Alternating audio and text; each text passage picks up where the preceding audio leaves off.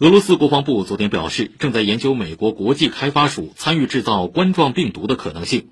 俄国防部指出，自2009年以来，美国国际开发署资助研究新的冠状病毒，并一直在诱捕携带这些病毒的蝙蝠。而在首批新冠病毒感染病例出现之前，美国一研究所就举办了一次演习，演练了如何应对一种此前未知的冠状病毒的大流行。